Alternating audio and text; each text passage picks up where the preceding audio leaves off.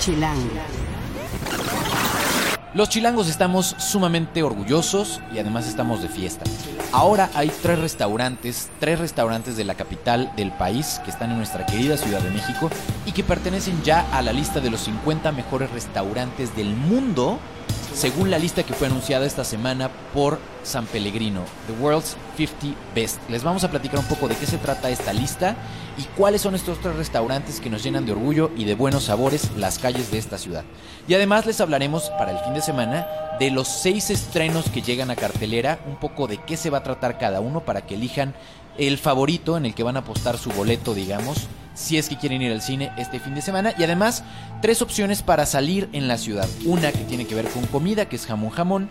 Y dos exposiciones en dos galerías, una en Etra y otra en la de Nina Menocal, que valen la pena ver. Esto y mucho más en el podcast de Chilango.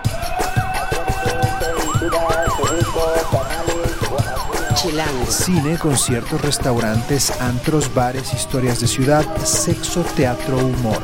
Haz patria y escucha Chilango. Este podcast es presentado por Modelo Especial y Negra Modelo. Chilangas y chilangos, bienvenidos a esta nueva emisión del podcast de Chilango. Yo soy Juan Luis. Me encuentran en arroba Juan Luis R. Pons y soy el editor de la revista Chilango y de chilango.com. Ya saben que pueden encontrar cada martes un nuevo podcast en chilango.com diagonal podcast o se pueden suscribir en TuneIn Mixcloud o la aplicación podcast de Apple para poderlo escuchar en donde estén. La ventaja de eso es que no tienen que descargar nada, lo pueden oír en streaming si su red se los permite. Nuestras redes estamos en Twitter, en Instagram y en Vine como chilango.com, en Facebook como chilango oficial y en YouTube como chilango. En Foursquare nos encuentran como chilango.com. Recuerden que toda la conversación, todo lo que quieran contarnos, estamos en el hashtag podcast chilango. Y si a ustedes les gusta la comida y les gusta comer rico, además de ver nuestra serie todos los jueves en YouTube, en nuestro canal de YouTube, que es YouTube Diagonal Chilango. Esta semana, pues es una, probablemente una de las grandes semanas para todos los foodies o todos los eh, aficionados a la cocina, en este caso a la alta cocina a nivel mundial. ¿Por qué? Porque el lunes de esta semana se anunció la lista o las nuevas posiciones en la famosa lista San Pellegrino del 50 Best, de los 50 mejores restaurantes a nivel mundial. Una lista que genera toda clase de controversias, que tiene que ver también con eh, una estrategia de negocio muy importante y de cómo un restaurante que está en los primeros lugares de esta lista literalmente le cambia la vida para bien. Eh, lugares a los que antes era difícil entrar se vuelven imposibles de entrar. Y esta misma semana algo que, eh, que está sucediendo es que los primeros cinco restaurantes de la lista les garantizo que se empiezan a hacer reservaciones a probablemente todo un año o más. Y para contarnos toda esta experiencia, que además fue la cobertura o fue una de las encargadas de la cobertura como tal de los resultados de este evento que tiene sede en Londres, está Sasha Gamboa, que es nuestra experta en comida de calle en chilango.com eh, y que está con nosotros. Eh, la pueden encontrar a ustedes como Sashis en Twitter. Ella les va a decir, eh, les va a deletrear eso como un spelling bee porque no, yo no puedo nomás aprendérmelo. Ah, mi Twitter es S-S-A-S-H-I-S-S. Dobles al principio, dobles al final. Solo le faltó decir Sashis al final. Muy bien, Sasha. Gracias por estar acá. Bienvenidísima.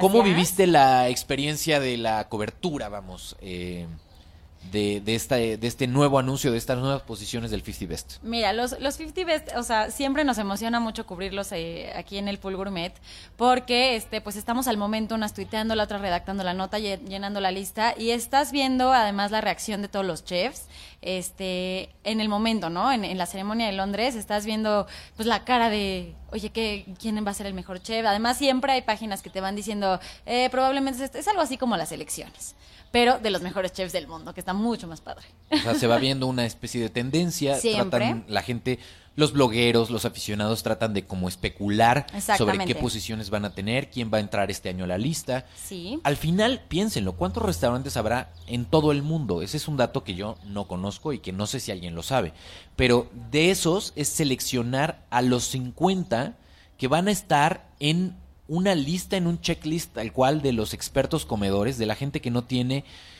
un problema en cuanto a sus presupuestos para decir quiero comer en los 50 mejores restaurantes del mundo. Como toda lista, por supuesto, es subjetiva y como toda lista tiene una serie de asegúnes que los más ácidos detractores de ella te pueden decir, sí, pero ¿cómo puede ser que tal esté arriba de o qué es Claro. mejor o para mí puede ser mejor una muy buena hamburguesa que un platillo de cocina molecular muy elaborado? Sí, claro. Hay que recordar que la comida, como dices, siempre es subjetiva porque la opinión depende del gusto de cada quien. Pero algo que hay que recalcar es que aquí, o sea, no buscan ni lo más extraño ni lo más caro. Que luego la gente dice, ay, sí, buscaron el plato más raro. No va por ahí. O sea, aquí se busca la creatividad, la nostalgia y la sorpresa en la comida. O sea, ¿qué te está transmitiendo el plato? Y es por eso que estos restaurantes se ganan estar en la lista. Porque al final todos ellos, todos los que van a encontrar en esta lista que Sasha les va a contar con detalle, eh, y que como les decía yo al inicio, hay una muy buena noticia además este año, porque antes, hasta, hasta esta semana eran dos restaurantes Así mexicanos que estaban en la lista, y ahora son tres, y digo, ay, no más, los tres son chilangos. Ah, Un sí. aplauso. Orgullo, orgullo chilango. Hashtag orgullo chilango. Nos da muchísimo gusto. Entonces, todos estos restaurantes que están en la lista, por supuesto que ya su calidad culinaria ya está sin ninguna especie de duda, ¿no? O sea, a cualquiera de ellos a los que vayan, estén en la posición 50 o en la posición número uno, pues van a tener una experiencia probablemente perfecta, Sí. ¿no? O sea, va a ser muy raro que de pronto algo esté mal o que, la- o que, Que no esté un bien problema en montado el plato, que tengas un problema en el servicio. Sí, no. Casi es una garantía. Exacto. Pero entonces allí la posición dentro de esta selección de lo muy bueno está en estos tres factores que Sasha les está contando y que yo, por ejemplo, desconocía. Yo no sabía Sí. que estaban ahí. Por eso es que de pronto restaurantes como el número dos, como la Hostería Franciscana, Hijo, qué cosa más Que- mogotura. híjole, sí, porque además, hay, hay- no sé si ya vieron la nueva serie de Netflix. Véanlo, dijo, él está en el, en el primer capítulo. Qué joya. O sea, aparte ves como el tipo de persona que es súper humano, como toda esta historia de cómo ayudó a Italia. Bueno, no Tiene les voy a hacer. súper no- guapa, no, les voy, ay, no, qué bárbara. Y que forma parte de su historia como chef. No les vamos a hacer spoiler, pero véanla. Y es un, cada uno de los capítulos de Chef's Table está diseñado o está, o gira alrededor de la historia de uno de estos restaurantes, sin, cuando la lanzaron, sin saber en realidad en qué posición iba a estar. Pero resulta que la serie de Netflix empieza, o el primer capítulo, con el que ahora es el restaurante número dos, Dos. Y que yo cruzo los dedos porque eventualmente sea el número uno, porque Máximo es un gran personaje, que además, eh, bueno, ahí aprendes en el documental cómo eh, en un país que tiene una tradición culinaria bastante parecida quizá como la mexicana, Sí. en que para nosotros la cocina la aprendemos de nuestros papás o nuestras abuelas o nuestras nanas de, pronto, ¿no? Muy, No. muy, o sea, la cocina eh, tradicional mexicana se aprende de generación en generación. Es lo mismo que pasa con la cocina italiana, ¿no? Ahora imagínense la complicación y las caras de las personas cuando de pronto un plato, o sea, una buena pasta, una lasaña, de pronto queda reinterpretada y entonces en, vez de que están servirte servidos y presentados. Sí, totalmente. O sea, él es lo que hace, ¿no? Juega y lo con las se lo acabaron, pues escucha, se lo acabaron. Nadie iba al principio pensando, sí, no, es una, tienen que ver la serie. Es, Está es una padrísima. sorpresa. Ah, en calidad fotográfica es casi, casi tan buena como la de Rafa, nuestro productor de, Casi. de Comer Rico. Eh, no, la verdad es que fuera de cualquier broma, véanlo. Si les gusta la cocina, como nos pasa tanto a los que estamos aquí haciendo el podcast, se- no se lo pueden perder. Entonces, bueno, vamos a entrar en materia. Sí. Eh, probablemente muchos de ustedes ya lo saben, pero resulta que tenemos un nuevo restaurante chilango, como les decíamos, que está o que se coló con muchos méritos a esta lista. Está se entre coló los- muy bien. Y se coló en primera, en una de las primeras posiciones, porque normalmente el debut, ¿cómo es, Sasha? Empiezas en lugares, o sea, por ahí de los lugares Pues estás 40. como, mira, los, los, por lo menos los chilangos entraron por ahí de los 40. Y así se, se mantuvo como cuando fue Puyol. El y primero en la lista en entrar siempre fue Puyol, ¿cierto? Puyol, Puyol entró en el número 36 y... ¿Hace cuánto? ¿Te acuerdas? En el 2012. Y en ese entonces entró en el número 38 Vico. Al mismo tiempo Al entraron mismo- los dos al sí, mismo sí, tiempo. entraron. O sea, fueron los dos, los dos chilangos. Y, eh, pero de ahí Enrique Olvera prometió, yo voy a estar entre los 20 primeros, porque para allá va mi restaurante y empezó a contratar gente que más que quisiera hacer siempre un plato nuevo, ¿no? Que le diera una reinterpretación a los platillos. Así fue como creó a su plantilla de chefs. Y lo logró, porque en 2013 consiguió la posición 17, ¿no? Entonces eso es como un brinco súper importante. Y, o sea, hablar de que también Enrique Olvera y su cocina trae la experiencia de otros restaurantes del mundo que él- en los que él trabajó. Entonces, eso es, está increíble, ¿no? Y que los tres estén en el DF, o sea, qué joya. Sí, la verdad es que ahí por eso... No, no, sin duda. Eh, Puyol, para, a ver, hablemos, ya, ya mencionaste Puyol. Puyol es el, es el restaurante que está mejor posicionado incluso este año, ¿cierto? Incluso este año. Este año tienen el número 16. 16. 16. ¿Qué es Puyol? ¿Qué tipo de cocina van a encontrar en Puyol? ¿Cuánto hay que gastarse en Puyol? Ok. ¿Y qué pueden esperar y qué mejor no esperen de Puyol? Ok, mira, Puyol es tal cual como un restaurante en el que Enrique Olvera antes se quedaba desde la entrada hasta cerrar las puertas, ¿no? Fue creciendo y se diversificó la comida. Al principio era un menú normal y tú te encontrabas. Ahora es un menú degustación, pero les puedo decir que es. eh, Él como, como chef trata de que todos los platos sean perfeccionados. O sea, un taco de barbacoa con ingredientes que ya conocemos, con sabores que ya conocemos. Él busca el proceso, el tiempo de cocción, las texturas, qué le va a agregar para que sea el taco de barbacoa perfecto por la tortilla, por el ingrediente, por la textura, por todo. Entonces te vas a encontrar, además, cuando vas a probar el menú degustación, que así funciona el restaurante, ojo, eh, todo el tiempo tienes para maridar. O sea, no es un restaurante donde puedas pedir a la carta. No, no, no, no, es todo un menú. Sí puedes ir seleccionando, esto lo quiero, esto, pero es un menú degustación. ¿Cuánto cuesta el menú de degustación? El menú hoy? de degustación está en 1200 pesos. Por pero, persona. Pero va, sí, por persona. Y eso si no están maridando con eh, bebidas alcohólicas. Porque ese menú, si no recuerdo mal, está maridado o va acompañado con aguas frescas. Sí. Es el, el menú base, digamos, Sí. el más económico. Exacto. Y también lo puedes hacer con vino, incluso con cerveza, porque depende la. Pues no sé, la barbacoa va muy bien con la cerveza, algo por el estilo. Ahora, seguramente habrá alguien que diga, ¡ay, 1200 pesos por persona! Pues, ¿qué sirven? Claro. Mira, desde. Te puedo decir, te voy a hablar desde el restaurante. O sea, sentarte en Puyol está una experiencia y sí es tal cual de manteles largos y blancos. Y, por ejemplo, pues eh, tienes que hacer cita con mucho, mucho tiempo porque, como saben y como acabamos de comentar, lleva ya mucho tiempo en los 50 Best. Y no solo eso, o sea, en otras listas ha estado y estará presente por la forma en la que cocinan. Obviamente está lleno de extranjeros. Desde luego. Porque quien viene a la Ciudad de México pregunta cuál es el mejor restaurante de la Que ciudad. es lo mismo que haríamos si queremos, o sea, vamos a otro país y traemos la lista de los 50 Best, lo haríamos.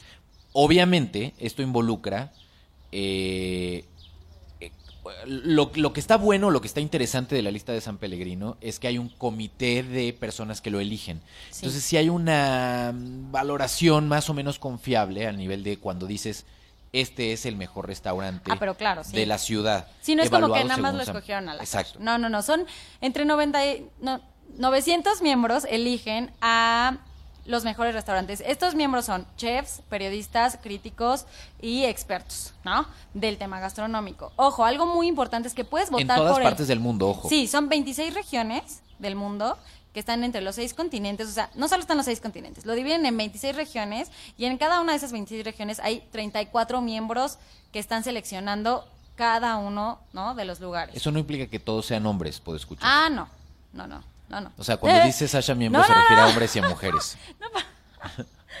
Ni lo pensé. Pero bueno, el punto es que eh, otra, otra cosa que, que hay que destacar es que tienen que haber comido en el lugar por el que van a votar por lo menos en los últimos 18 meses. O sea, ah, sí, fui hace 5 años. No. O sea, no se puede. En los últimos 18 meses, los que votan tienen que haber comido en ese lugar para que puedan contar, más allá del plato, la comida, la creatividad, el servicio, etcétera. ¿Quién, eh, tú conoces algún mexicano que esté que sea parte del comité de selección? Pues sé que el chairman de, de, de México es Pablo Baños, eh, entonces pues nada más, búsquenle ahí, o sea, un periodista que es súper gastronómico, sabe mucho de vino, todo, pero... Tiene una compañía justo de vinos. Sí, desde luego, o sea, bueno, créanme que la gente que habla de esto sabe cómo hizo su selección. Perfecto. Entonces, bueno, eh, ese el primero sería eh, Puyol. Sí. La verdad es que es probablemente el restaurante chilango y el restaurante en general mexicano del que más se habla en todo el mundo, porque como bien dice Sasha, lleva ya mucho tiempo, porque Enrique además acaba de abrir, acaba es un decir, tiene hace unos meses que abrió restaurante que se llama Cosme en Nueva York. Créanme, todas las revistas especializadas del, del medio, tanto revistas neoyorquinas como de estilo de vida, como de viajes, todas han rankeado a Cosme como una de las llegadas más eh, emocionantes Claro. eh, a la escena gastronómica de la ciudad de Nueva York, que créanme, es Pueden muy encontrar la nota en Chilango, ¿eh? De Cosme, para que sepan de qué les de hablamos. qué estamos hablando. Pero bueno, entonces vamos hasta ahí con Puyol. Es una experiencia que les recomiendo para una noche de festejo. Sí. Pueden ir a cenar desde dos personas en adelante. Pueden ir incluso yo creo que solos, quizá. ¿no? Sí, sí, sí, sí. Solo Pero se puede, pero pues. En Una de las cosas que a mí más me gusta de Puyol es el servicio sincronizado. O sea, po- en pocos Todo lugares en van a ver que cada uno de los tiempos aparezca en la mesa de todos los comensales al mismitito tiempo. Es como una danza. Entonces los meseros que están alrededor de ustedes van a tener como a seis meseros atendiendo a cada mesa. Van a poner todos los platos exactamente al mismo tiempo. Eso, y eso es, muy bueno, porque puedes hacer sobremesa, ¿no? Com- como decir, oye, esto que te supo, ¿no? Hacer sobremesa es tan bonito, es muy cálido, ¿no? Cuando estás comiendo o cenando con alguien. Entonces es una experiencia diferente que obviamente es una que no lo vamos a hacer todos los días quizá, pero que vale la pena para una ocasión especial. Se las recomiendo muchísimo. Tienen, como dice Sasha, que hacer reservación. Sí. Eh, Ahorita yo creo que ya en los tres. en los tres Después años. de la lista, no, en los tres restaurantes Ah, que claro, hay que sin hacer duda. cita porque ya aparecieron en la sin lista. duda. Y eh, se encuentra en Polanco. Y, Francisco Petrarca 254 en Polanco. y es básicamente formal. O sea, si van a, si van a ir a Puyol, les recomendamos que se lleven un saquito. Sí. ¿no? Eh, no necesariamente corbata, pero sí, sí es más formal.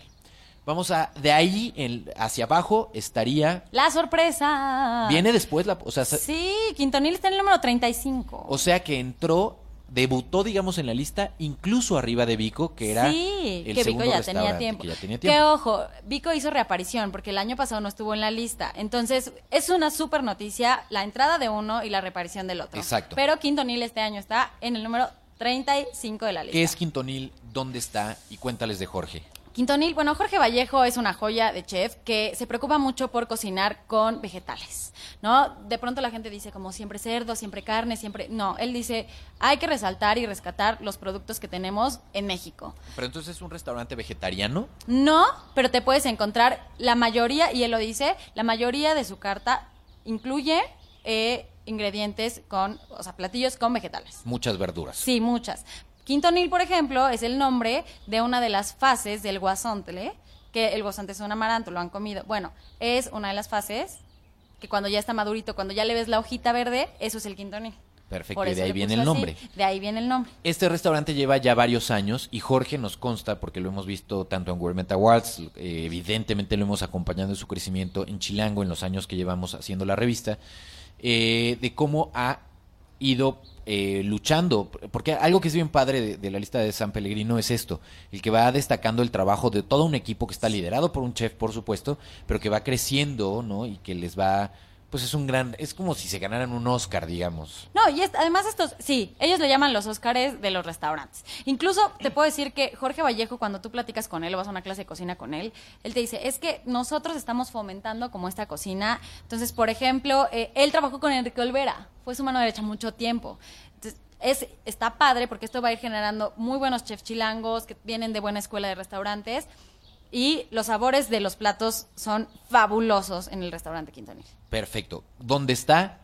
¿Cuánto más o menos cuesta? Ahí también es un menú fijo. No, ahí sí puedes escoger de la carta. Yo les recomiendo el guauzontle con, con salsa de jitomate y queso de cabra. Qué, qué maravilla, es una maravilla. Y está en Newton 55 en Polanco.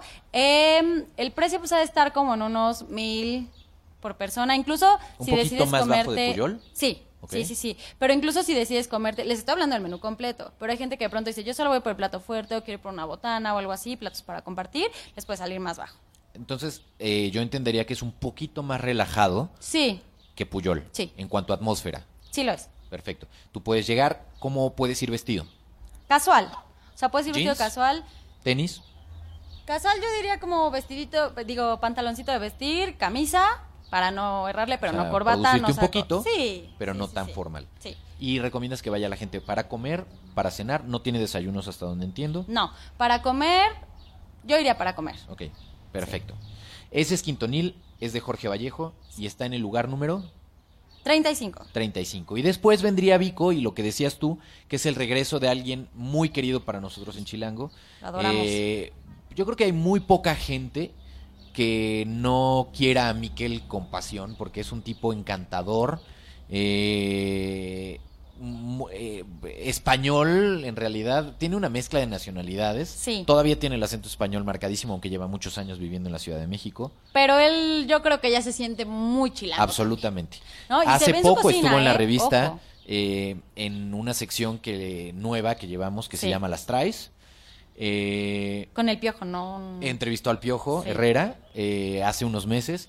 Es un tipo sumamente divertido, alburero. eh, tiene un gran. Es un chef que además ha aparecido en muchas veces en televisión. No, yo les puedo que decir que como parte del Pool Gourmet yo aprendí gracias a él qué significaba vete a freír espárragos, porque uno lo escucha muy seguido y él en una clase de cocina, a ver, estamos haciendo espárragos, vete a freír espárragos es porque al freírlos te salta el aceite más que con muchos otros ingredientes, entonces por eso te mandan. que es el equivalente a que te den por culo. Entonces, Pues sí, básicamente, en su caso. Es correcto. Mira, yo no sabía eso. Pues eso me lo dijo Miquel Alonso. Muy bien, muy bien. Y la propuesta que ellos tienen en Vico, que además eh, sobrevivió, digamos, a Sí. todo el guateque que armaron en En Mazarik. Polanco, sí. Eh, es que este es el restaurante que está sobre Mazarik, de los Sí. tres que están en Polanco. Entonces sí tuvieron como este problema de todos los restaurantes que estaban sobre Mazarik, de que hicieron cambios y arreglos, pero lo logró. Lo logró, sobrevivió y ahora ya se puede. No, y no solo sobrevivió, reapareció en la lista con todo y esta... y A mí me este tocó programa. ir a comer justo a Vico. Sí. eh, en pleno desastre de Mazarik. Y fue una tristeza, porque es uno de los grandes, grandes restaurantes eh, mexicanos en general, y les bajó muchísimo la clientela. Pero ahora es una felicidad que ya está reabierto ese asunto y que la gente va a poder ir. A lo largo de la historia de Vico, la carta ha cambiado varias veces. Es que lo increíble de Vico es que primero se enfocó precisamente Miquel mucho, pues obviamente en su historia como chef, en su historia española, y traía muchos ingredientes muy españoles y la cocina era más tendencia española. Ahora él dijo, a ver, estoy en México. Ya me gustaron los sabores de aquí, yo ya conozco de cocina, entonces fue haciendo reinterpretaciones y te encuentras con algo como unos mejillones, que, que los comes mucho en España, pero que vienen con chicharrón. Está, él, él ya su cocina la está haciendo con tendencia Como muy mexicana. Sí, está fabuloso. O sea, yo creo que es el mejor momento para ir a comer a Vico. ¿De verdad? Sí, o sea- ¿En toda su historia?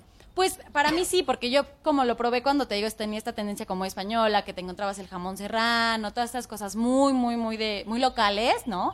Y ahorita ya es súper mexicano también los sabores. También es un restaurante eh, muy bueno para celebrar. En los precios, probablemente es el más caro de los tres, ¿no? Sí, yo diría que sí. Eh, y todo depende mucho de lo que vayan pidiendo.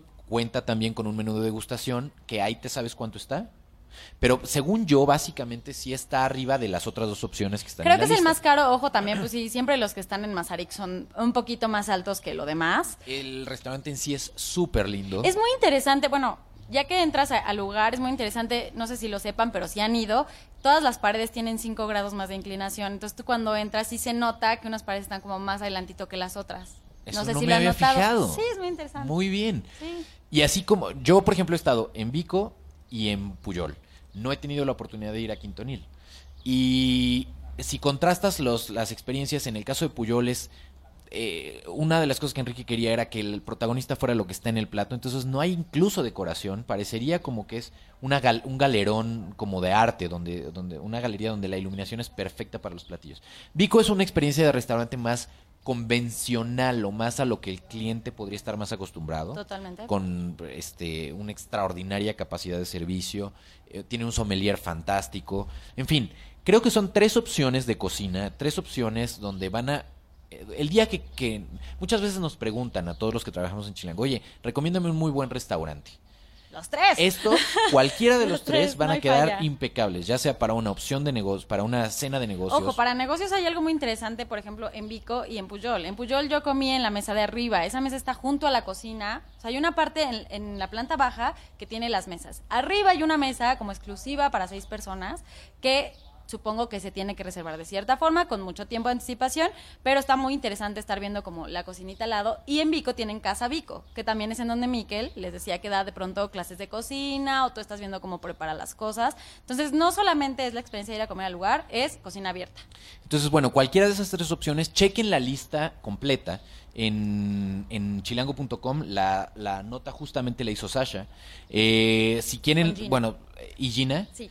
Eh, si tienen la, la, mm, duda, para que no los dejemos con la duda de cuáles son los tres primeros lugares, nada más menciónalos. El, el- primero es el Celler Can Roca. Que repite del año pasado. Eh, los hermanos estuvieron, son tres hermanos los que están al frente del restaurante. Eh, él se encuentra también en España. Se acordarán, ah, seguramente han oído hablar del Bulli, por ejemplo, que era este legendario lugar que desafortunadamente muchos nos quedamos con las ganas de probar, que también era español. O sea, los lugares españoles han estado pues monopolizando un poco. Este año yo vi muchos españoles, muchos alemanes. En el segundo, pues ya habíamos dicho quién está. Máximo Botura con Máximo su Bottura. Hostería Francescana. Y Noma, ahora está en el número 3, que el año pasado estuvo en el número 1. El año antepasado estuvo Antepasado. en el número uno. Entonces, de, del Bulli, luego fue Noma. Después de Noma, si no me acuerdo mal, ahí es donde fue el Seller. Otra vez el Seller. Y yo esperaría, cruzo los dedos, para que el siguiente año la hostería franciscana suba y los italianos, bueno, celebren a lo más grande de un chef sumamente controvertido y que en algún momento le dijeron que era un traidor a su propia cocina y a su, a su propia patria. Las historias de cocina, la verdad, como verán, nos encantan. Y si quieren saber mucho más, chequen la nota en chilango.com. Sasha, muchísimas gracias. Gracias a ustedes. Chilango. Esto es Tercera Llamada. Tercera Llamada. Comenzamos. Si pasa en la ciudad, está en Chilango. En nuestras opciones para el fin de semana, en esta ocasión les tenemos estrenos, como les decía al inicio, en el cine y algunos planes para que hagan este sábado o domingo. Y por eso está con nosotros Isabel Silva, que es nuestra editora adjunta en la revista Chilango, y Osvaldo Betancourt, que es nuestro redactor especializado en cine en Chilango y en chilango.com. Gracias a los dos, oigan. Y bueno, a ver, em, por, primero vamos a empezar por la comedera, ¿no? Entiendo. por la comedera del fin de semana. Venga. Yo les vengo a hablar de jamón jamón. Ojo, no es jamón jamón la película cachonda. es este un restaurante nuevo en la terraza de la del Centro Cultural es- este de España. Em, no sé si recuerden que es una terraza súper linda, con una vista muy linda, etcétera, que, bueno, cerró algún tiempo y ahora reabrió y reabre con un restaurante. Entonces, en realidad se llama Jamón J Jamón, pero todo el mundo le está diciendo de cariño jamón jamón. Ok. Entonces, ese está en Guatemala 18, en pleno centro histórico. Está padrísimo porque de ahí te cuelas a visitar el centro, a caminar por ahí, ¿no? Está San Ildefonso, está cerca la catedral. Rafa acaba de subir a la al campanario de la catedral. Está Eh, también el Templo Mayor. En fin, ¿no? Hay que muchísimo hacer, que hacer a la redonda. Perfecto. Entonces, ¿Y qué se me- puede comer ahí?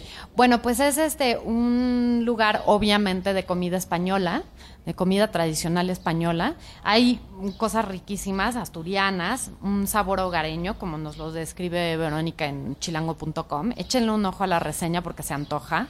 Cuando dice Verónica se refiere a Vero Chávez, que es nuestra coordinadora de guía en chilango.com. Y ahí está la nota entonces. Ahí está la nota y, y yo creo que sí se les va a antojar. Pueden ir por tanto un gazpacho, una paella, un arroz con caldo típico, o por los jamones, que a mí eso es lo que más se me antoja ir a probar. Muy este, bien. Obviamente. Que le dan nombre al lugar. al lugar. Perfecto. Entonces, ese sería jamón jamón. Ahora vamos a pasar a cine para que Osvaldo nos hable de tres estrenos. Y luego vamos a regresar con Chere para hablarles de arte. ¿Qué estrenos nos vas a recomendar en esta ocasión, Osvaldo? Vamos con los tres primeros de seis, los tres más flojos, ¿Ok? para ir de menos a más. Venga. Y el primero es Los Inventores, es un drama sobre un grupo de estudiantes eh, marginados, digamos, que estudian robótica y van a competir en un O sea, estudiantes concurso. marginados son buleados, ¿te refieres? ¿Unos, una, Ajá, una serie como- de nerds buleados? Algo por ahí, sí. Ok. Los ñoños que van a enfrentarse al MIT, que pues son los masters en este terreno, entonces tal vez ganen, tal vez no, quién sabe. Ese es el primero. El segundo se llama Estocolmo, también es un drama español, pero se ve interesante. ¿Tendrá que ver con el síndrome de Estocolmo? Yo creo que algo tiene que ver por ahí. Se trata de un chico, una chica, se conocen en una discoteca, así viene la sinopsis. Este, entonces ella al principio no le interesa mucho él, pero se van conociendo, se da la noche, terminan juntos y al día siguiente los dos se dan cuenta de que el otro no es la persona que parecía ser. Ajá, está como enredado. Se, se ve buena. Se es ve un bien. thriller, tal cual. Pues Palomerón. más, sí, drama, suspenso. Para que si van en una primera cita no se los recomendarías Sí, porque no. entonces va a generar muchas sospechas. Y la Mucha tercera, atención. Y la tercera sería Héctor y el secreto de la felicidad. Es con Simon Pegg. A mí me gusta mucho cómo actúa él. Hace comedia. La película también va por ese rumbo. Aunque Carlos Arias, eh, uno de los críticos que escribe también en chilango.com, le dio una estrella. Dice que es como muy cursilona y que trae este discurso de animar a la gente. Como libro de superación está basado en un libro, entonces eso como que no Bueno, le ya gustó desde el título también es que no sé. Sí, sí, sí. Eh, Te digo rápido de qué va. Es de un psiquiatra que no logra hacer felices a sus pacientes. Entonces se va por un viaje alrededor del mundo para descubrir qué es la felicidad. Mira, muy bien. Perfecto. Cursi, cursi. Pero igual a ustedes les gustan las películas así como a mí. Entonces pueden de pronto verla. Son tres opciones. Ahora, si lo suyo no es el cine y quieren ir al arte, ¿qué nos cuentas, Chere? A ver, yo les quiero recomendar algo original. Eh, eh, para empezar, ir a una galería a ver una exposición te sale gratuito, así que es maravilloso. Eh, para continuar, a mí me gusta mucho la San Miguel Chapultepec, que además está junto al bosque de Chapultepec. Entonces, si te quieres seguir en fin de semana a pasear, pues ahí está, luego, luego, ¿no? En la San Miguel Chapultepec está la galería Nino Nina Menocal, en Rafael Rebollar. Eh, ahí está el trabajo expuesto de Omar Torres. Son fotografías. A mí lo que me llamó mucho la atención es que son piezas eh, de como de seres eh, como combinados de diferentes eh, de hace cuenta que combinó diferentes eh, partes de seres y entonces reconstruye espacios o criaturas nuevas ¿no? Y eh, la verdad es que está muy bonita, es foto, se te antojaría ver la pieza, pero bueno, es foto y llama mucho la atención, está muy padre. Muy bien. Y esa está en la Nina Menocal.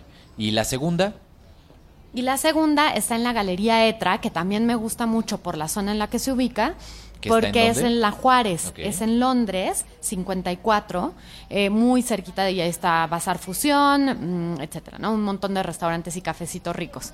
Entonces, Londres es muy agradable, la galería es preciosa, la casa donde está la, la exposición que les voy a mm, comentar es muy bonita y, lo que hay expuesto ahí es una cosa interesante. Hace muchos años, en el 79, se juntaron tres artistas y expusieron sus obras en, una, en un mismo espacio.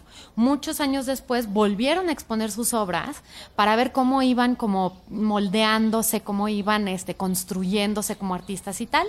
Y ahora la Galería ETRA hace finalmente una tercera exposición. Entonces, esta se llama Aleatorio 3.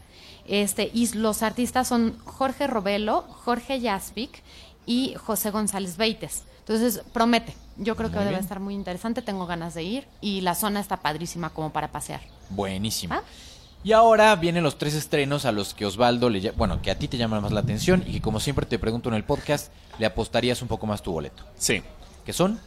Es primero La Persecución, un thriller en donde sale Michael Douglas. Es sobre un millonario que quiere ir a cazar a un desierto. Se lleva a un chavito que es su guía y en una de esas le dispara algo a lo lejos Michael Douglas.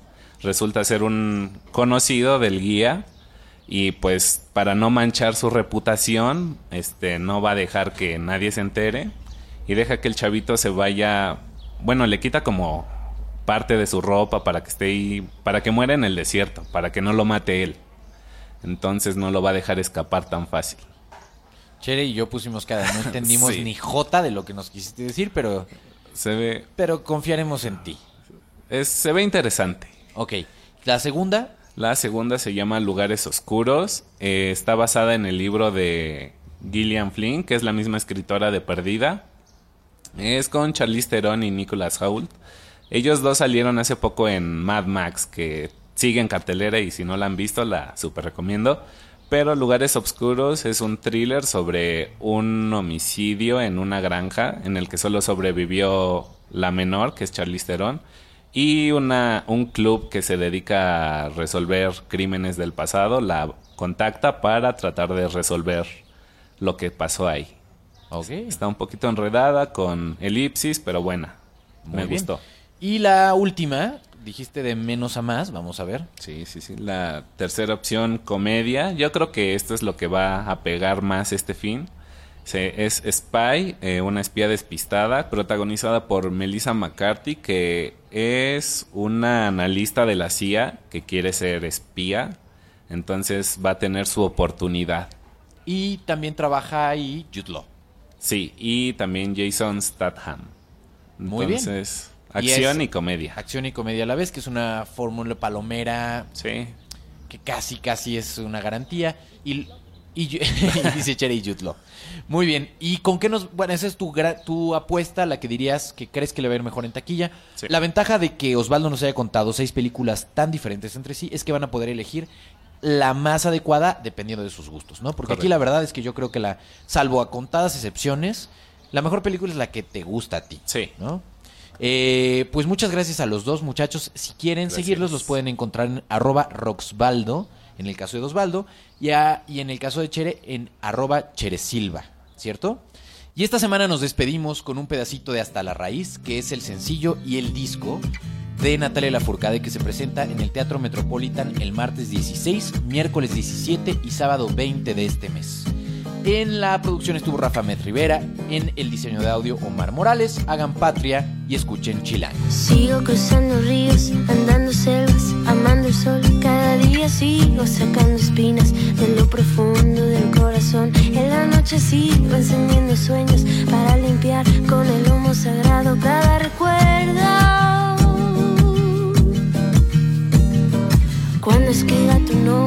Arena blanca con fondo azul, cuando mire el cielo en la forma cruel de una nube gris, aparezcas tú. Una tarde subo una alta loma, mire el pasado, sabrás que no te he olvidado.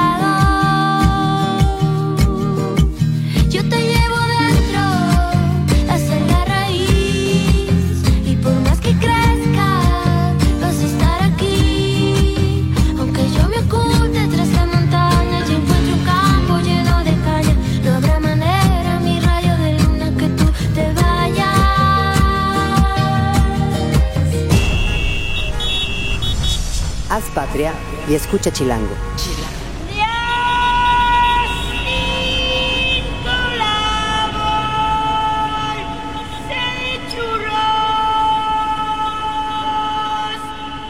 Derechos reservados Grupo Expansión 2015.